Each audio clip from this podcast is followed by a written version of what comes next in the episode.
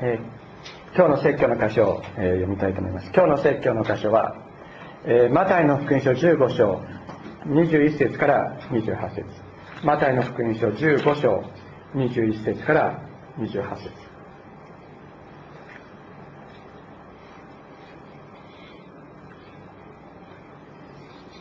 マタイの福音書15章21節。それからイエスはそこを去ってスロとシトンの地方に立ち退かれた。するとその地方地方のカナンデの女が出てきて叫び声を上げてきた。主よダビデの子よ。私を憐れんでください。娘がひどく悪霊に取りつかれているのです。しかしイエスは彼女に一言もお答えにならなかった。そこで弟子たちは身元に来てあの女を返してやってください。叫びながら後についてくるのです。と言ってイエスに願った。しかしイエスは答えて私はイスラエルの家の失われた羊以外のところには使わされていませんと言われた。しかしその女は来てイエスの前にひれ伏して主よ私をお助けくださいと言った。するとイエスは答えて子供たちのパンを取り上げて子犬に投げてやるのはよろしくない、うん、よくないことですと言われた。しかし女は言った主よその通りです。ただ子犬でも主人の食卓から落ちてくるパンくずはいただきます。その時イエスは彼女に答えて言われたあああなたの信仰は立派です。その願い通りになるようにすると彼女の娘はその時から治った。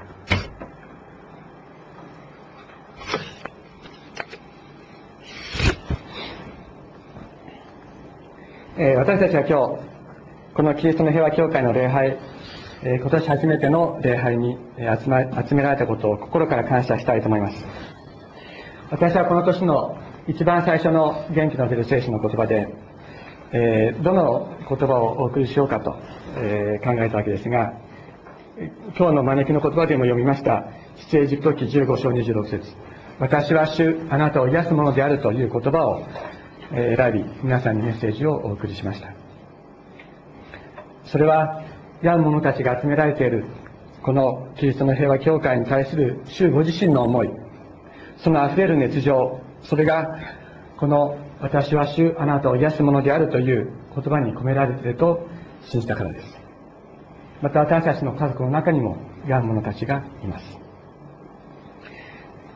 神様は、えー聖書の中で実に195回もですね私は主私は主であると語っておられます。主というのは実在の実在というえ意味です。目に見えないこの神様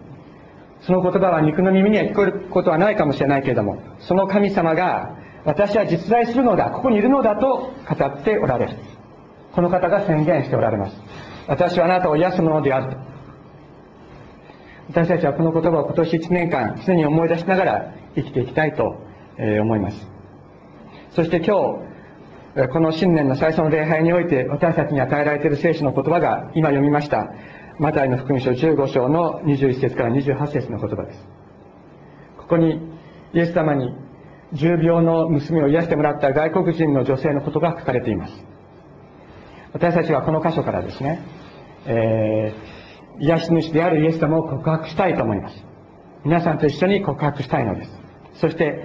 信じ告白するときにイエス様は働いてくださり私たちを癒してくださるでしょう、えーこれまでのところを、えちょっと復習しておきたいと思いますが今日皆さんこのですね修法カラーの修法が、えーお手元にあるかと思いますが、えちょっとこれだけだと分かりにくいと思うので、え少し、え地図を書いてみたいと思いますが、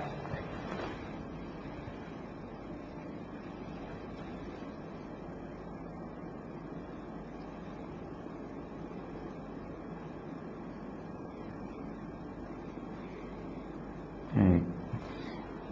あ、ここじゃない。えーイスラエルって大体こんな格好してますね。大体こんな格好してます。そして、ここ上がガリラヤ湖で下がシカイです。で、エルサレムはここになります。で、この地図の、えー左側の方がイエス様の、えー初期の伝道旅行の道筋を表したもの。左側が後期の伝道旅行の道筋を表したものになるんですが、最初はですね、あのこの辺をガリラヤと言って、えー、ガリラヤっていうのは、えー、この辺の地帯のことをガリラヤというわけです。ガリラヤ。で、イエス様、このガリラヤ湖の北のところにある、ここにカペナームっていう町がありますけれども、このカペナームを中心に、こう、あの、ガリラヤ地方を伝道なさった。これが初期の伝道であったわけです。で、ところが、えー、この外来の初期伝道において、多くの人々にイエス様は福音を語って癒されました。すると、男だけで5000人というともいう人たちがイエス様の周りに集まった。それに対してですね、この、ここガリラヤって言うんですけども、ガリラヤ。ここを治めていた国主ヘロデっていうのがいます。ヘロデ。国主ヘロデ。ヘロデオというのがいたわけですけれども、この人が、イエス様の福音の宣教の働きを、を、あの、聞いてですね、あれはバプテスマのヨハネが蘇ったんだ。だからあんな力が、えー、と彼に働いていると言って恐れた。恐れただけじゃなくて、えー、圧迫を加えようとした。男だけで5000人といいますか非常に多くな大きな群衆となっているつまりヘロデはイエス様がの一軍が自分の権力を転覆するそういうグループになったということを恐れたわけ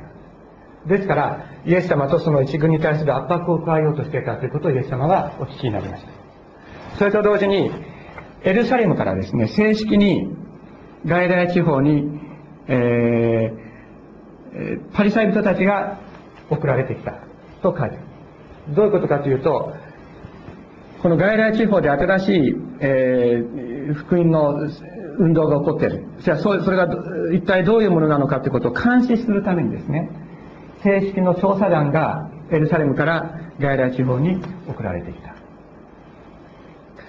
そこで、えー、送られてきたパリサイ人たちとイエス様との間で激しい論争が繰り広げられたということが、えー、これまでに書いてありました。それでですね、イエス様は、ここで男だけで5000人集まっていた人たちを無理やり解散させる。無理やり解散させる。なんで無理やり解散させるかってさせたかって言ったら、ヘロデ、国主ヘロデからの圧迫からその多くの人たちを守るためです。そのまま、そのままにしておくと、ヘロデがの軍隊がやってきて、捕まえられるかもしれない。だから無理やり、え、人々を解散させた。そして、エルサレムからやってきた、えー、この調査団との間で激しい論争がありましたから、その論争の中から、え、弟子たちを守らなければいけないということがあった。それで、イエス様はこの外来を去って、えー、スロフェニキアの地方というふうに、えー、ツロ、シドンの方、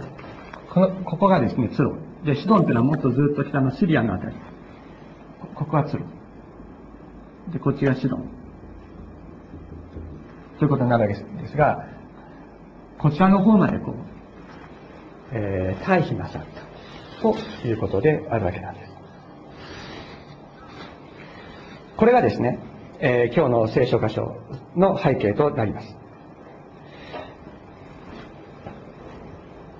で、避難なさったということは、これはイエス様にとって実は、えー、辛いことであったに違いないと思うのです。どうしてかというと、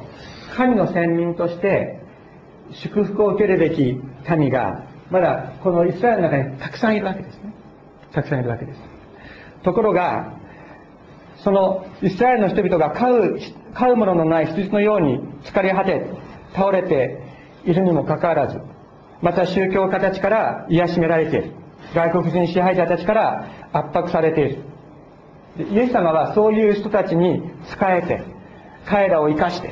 彼らに命を与えて癒すためにやってこられました。しかし今、この初期伝道に対する支配下階級の反発によってですね、イスラエルの失われた羊たち、弱り切った、滅んでいこうとしている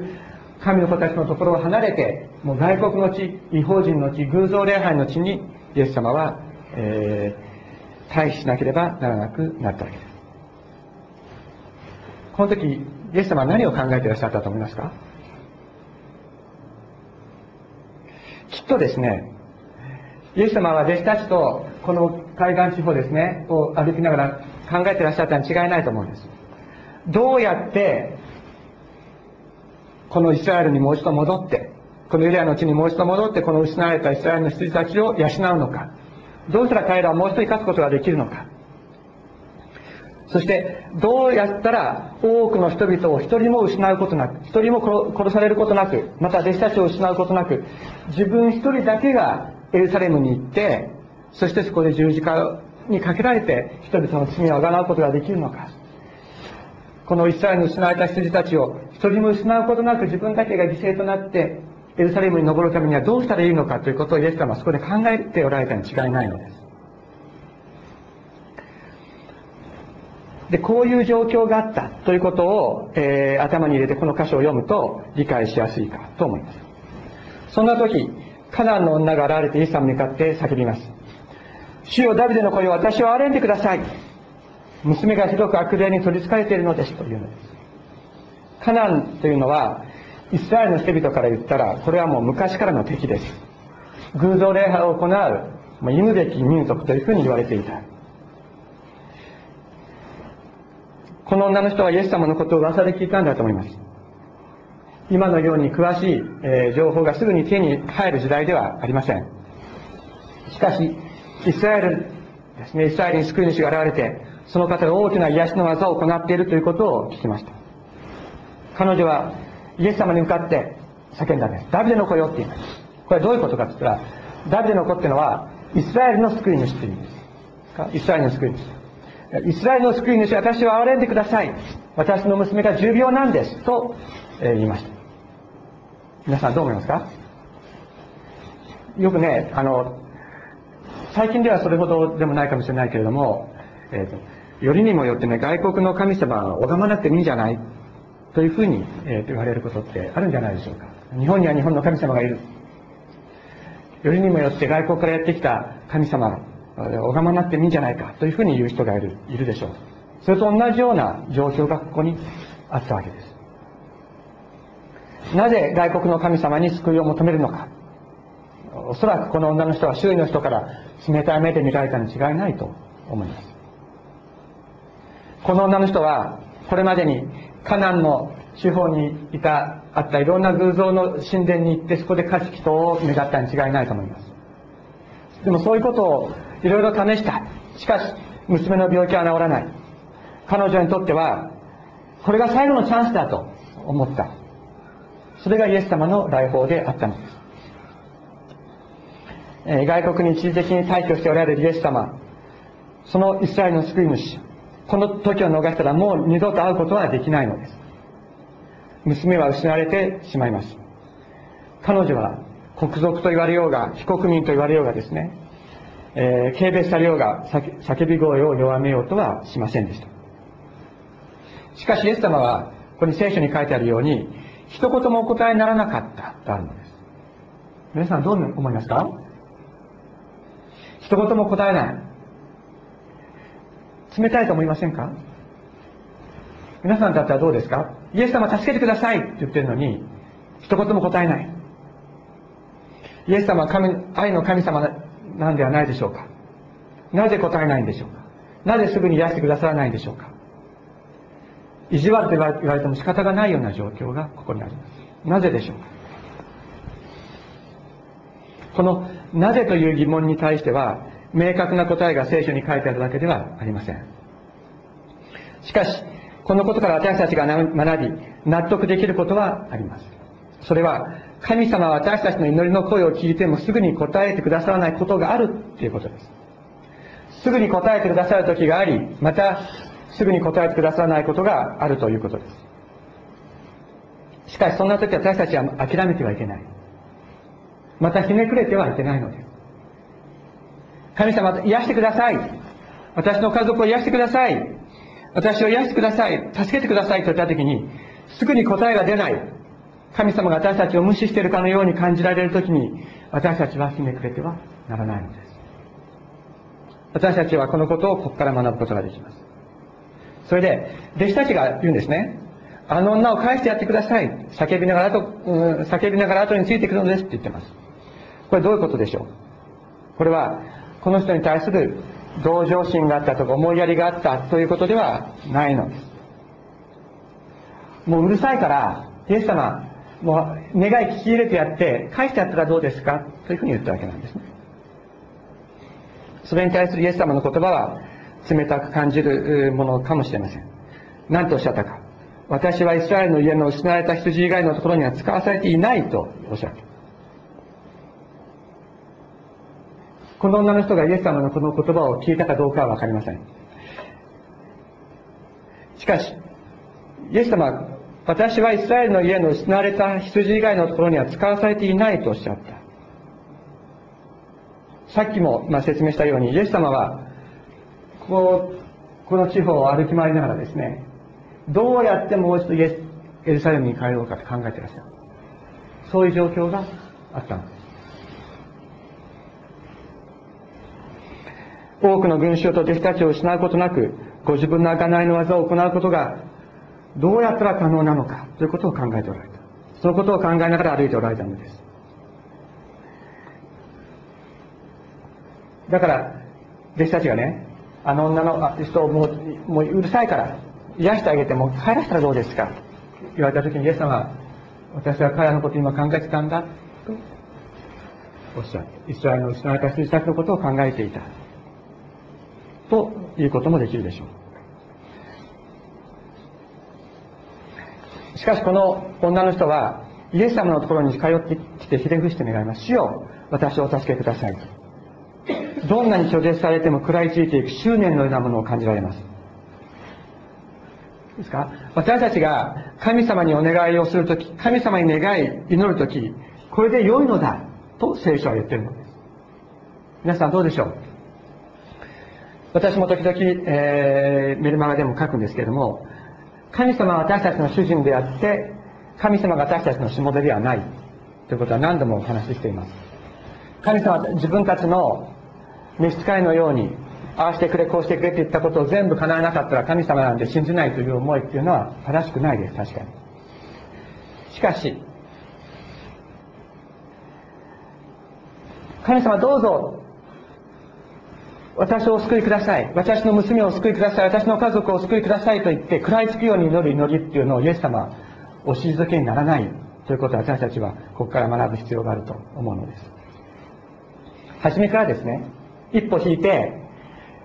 あのまあどうせ聞いてくれないかもしれないけど一応祈りますっていう気持ちで祈ることであるとかそういうのをイエス様は望んでおられないということです。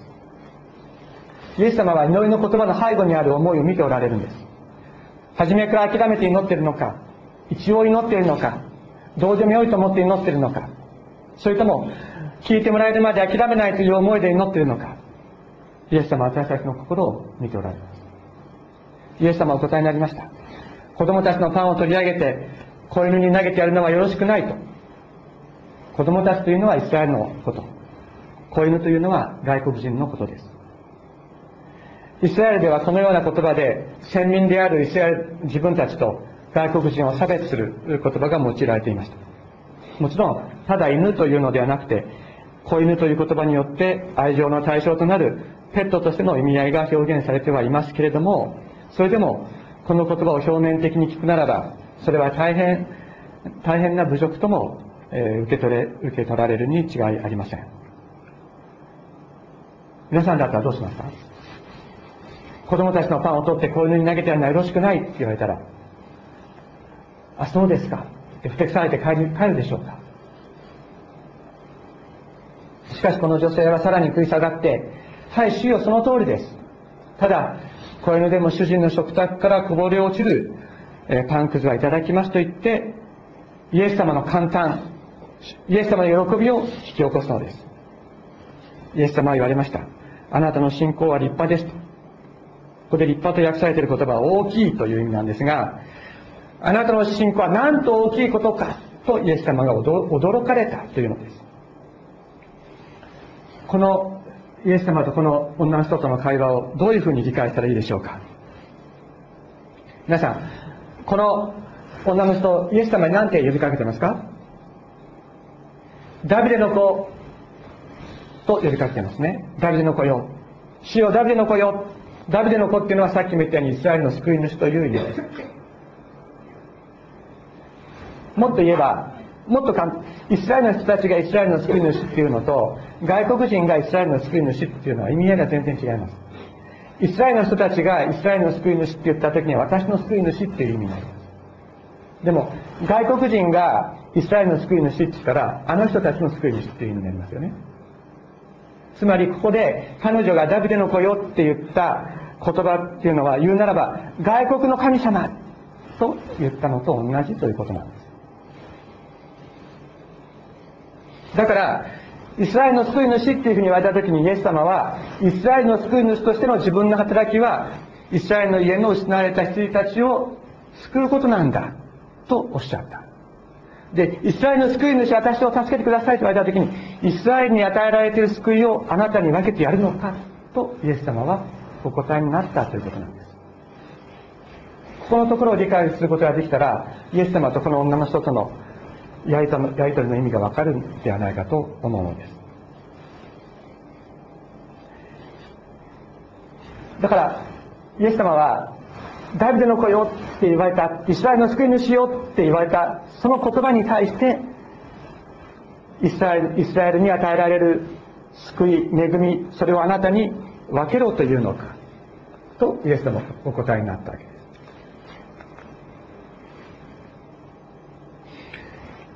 するとですね、この女の人は答えるんです。確かにそうです。しかし、イスラエルの救いは、他の民族にも届くものじゃないんですか？イスラエルに与えられる救いの恵みはその食卓からこぼれ落ちるものをいただくだけでも溢れるような祝福と癒しをもたらすものじゃない、もたらすものなのではないんですか？イスラエルに与えられる恵みのおこぼれをいただくだけで娘は癒されるんです。イスラエルの救い主は全世界の救い主なんですと彼女は言ったんです。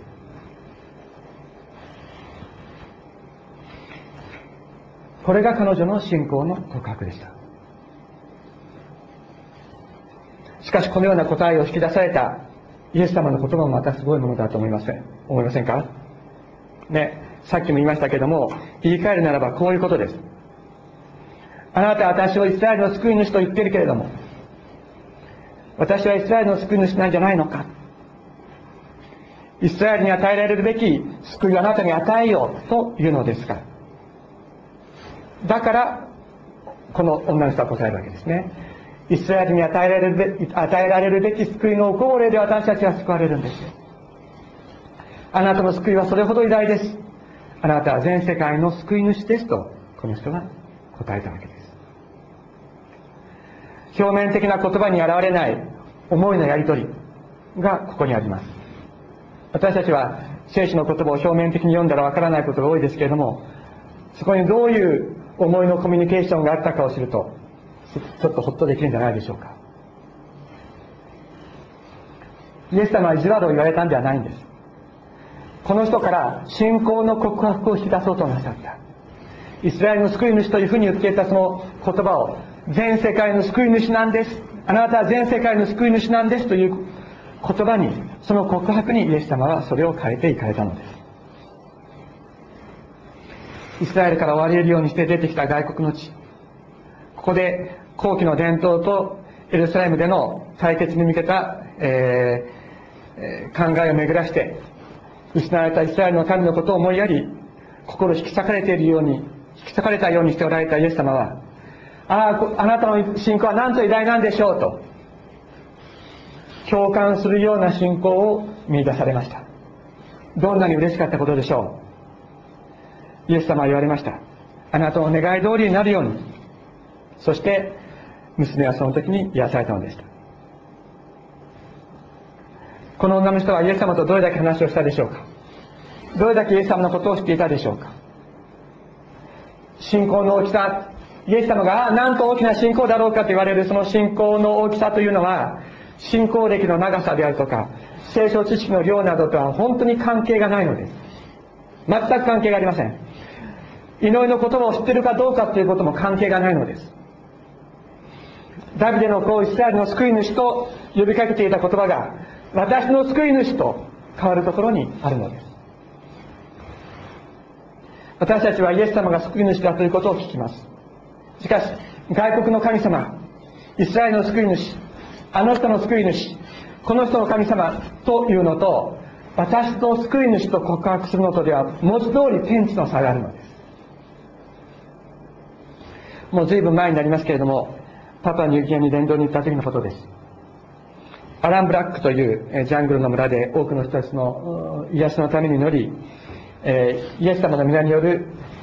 癒しの働きをした後、ウカルンパという聖書翻訳宣教師たちの居住地に行ったことがあります。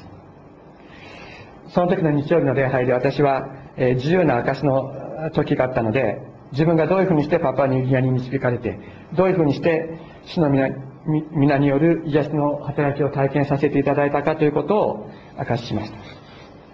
すると、その日の午後、現地の女性でジュティという女の人が訪ねてきました。数ヶ月前から体調が悪いと言います。最初はマラリアということで治療を受けていたけれども、全然良くならず、そのうちチフチフスのですね、疑いをかけられ、その治療も受けているけれども、体調が悪くなる一方で、治らない。仕事もずっと休んでいる。もう治らないかもしれないと言いながら泣いていました。私は彼女に聞いたんです。あなたはクリスチャンですか？そしたら彼女は答えました。はい、そうです。私はさらに聞きました。あなたはイエス様がいつかどこかで誰かを癒すということは信じてるでしょう。しかし、あなたはイエス様が今日ここであなたを癒すと信じますか？と聞きました。これ非常に重要なことですね。誰かの神様、イエス様はどこかで誰かを癒すだろうと信じているということと、イエス様は私の救い主です、私の癒し主ですと告白するということは、これは天地の差があるのです。彼女はしばらく考えました。そして、彼女は、はい、信じますと答えました。私はイエス様の皆を読んで、彼女の上に手を置いて癒しを祈りました。そして、私は彼女がそこで癒されたことを確信して言いました。さあ、もう帰りなさい。あなたはしっかり癒されて、明日から仕事に行くことができますと言って彼女を返しました。翌日ですけれども、私はエド・ミッソンさんという聖書翻訳宣教師の家に泊めてもらっていましたけれども、そのエド・ミッソンさんの奥さんが、ジュディにどうしてるか、まあ、電話で聞こうとして電あの、まあ、電話をかけました。しかし彼女はうちにはもういませんでした。すっかり元気になって仕事に出ていたのです。あの人の神、あの人の癒し主、あの人の救い主ではない。私の神、私の癒し主、私の救い主という告白をイエス様は引き出そうとして、私たちに語りかけ、また私たちを待っておられるのです。神様は言っておられます。私は主、あなたを癒すものであると。この言葉に私たちは何と答えるでしょうかあなたは主、私を癒す方ですと、私たちは答えたいと思います。この信仰の告白に主は必ず答えてくださるでしょう。そして私たちは諦めずに祈り続けたいのです。病む者の多い、このキリストの平和教会に向かって主は語っておられるのです。私は主、あなたを癒すものであると。私たちも主に向かって答えましょう。あなたは主、私を癒す方であると。お祈りしましょう。